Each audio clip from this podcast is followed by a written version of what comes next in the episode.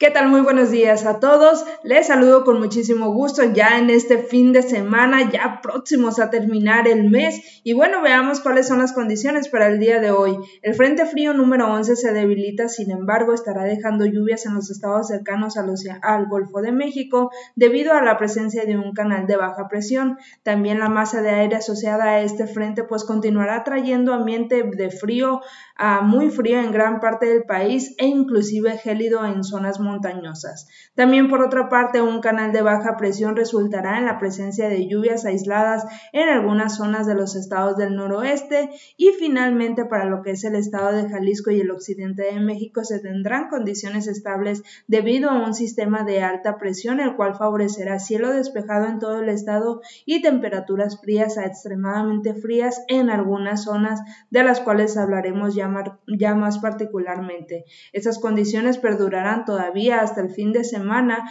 tal como lo estamos viendo en la pantalla en estos momentos en el área metropolitana de Guadalajara, temperaturas máximas entre los 22 y 24 grados y se espera que el cielo esté completamente despejado en la mayor parte del territorio jalisciense. Hacia el fin de semana, estas mismas condiciones de temperatura, aunque pudieran aumentar ligeramente con máximas entre 23 a 25 grados en lo que es el interior del área metropolitana. Ya hacia el amanecer del de mañana, pues empezamos a ver cómo disminuyen drásticamente estas temperaturas mínimas, principalmente en altos norte, alto sur y norte en cuanto a las regiones del estado. Aquí en el área metropolitana de Guadalajara tenemos mínimas entre los 8 y los 10 grados para el día de hoy y hacia el fin de semana mínimas entre 9 y 11 grados, con cielo mayormente despejado tanto en el transcurso de la tarde como de la noche para estos días. Y bueno, esto es todo por por el momento, recordar que las sensaciones térmicas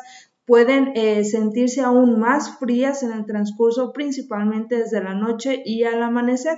Así que tomen las debidas precauciones y que tengan excelente fin de semana.